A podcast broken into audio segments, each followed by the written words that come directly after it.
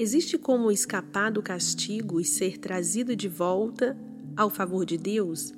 Sim.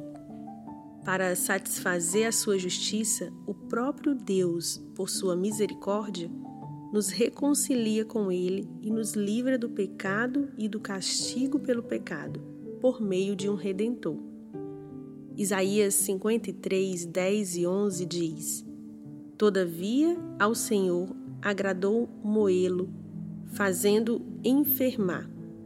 Quando a sua alma se puser por expiação do pecado, verá a sua posteridade, prolongará os seus dias, e o bom prazer do Senhor prosperará na sua mão. Ele verá o fruto do trabalho da sua alma e ficará satisfeito.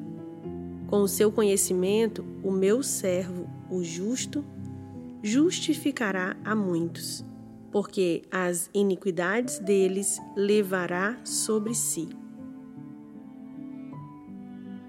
Talvez o aspecto mais surpreendente da linguagem de Isaías seja que agradou ao Senhor fazer essa troca. De algum modo, agradou ao Senhor entregar seu filho inocente para ser objeto de escárnio, brutalizado e crucificado. É quase impossível entender essa verdade a não ser que compreendamos por que Deus se agradou. Com certeza, Deus não tinha prazer no pecado de Judas que traiu Jesus, nos líderes religiosos que o odiavam, em Pilatos que o sentenciou injustamente, ou na multidão insensata que o rejeitou. Mas Deus se agradou da obediência ativa e passiva do sofrimento de seu filho, que continuou confiando em Deus e amando seu povo, apesar de todo o custo.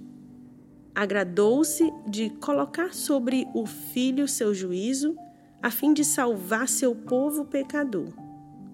Deus se agradou, porque por meio da cruz o Filho de Deus seria glorificado, o povo de Deus seria salvo, a justiça de Deus seria satisfeita e o amor de Deus seria revelado. A cruz não foi um trágico acidente, era a vontade de Deus, era seu plano salvar seu povo mediante a obra do Redentor e revelar as riquezas imensuráveis de sua gloriosa graça. Finalmente, Deus, livre e misericordiosamente, fez essa permuta.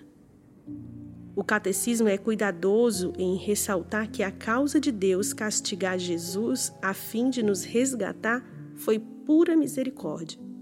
Essa expressão pura misericórdia significa só pela graça. Graça sem qualquer outra consideração.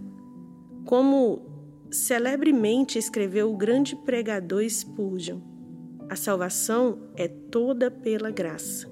No entanto, Embora essa graça nos prepare para evitar a impiedade, de modo algum depende de nossa obediência.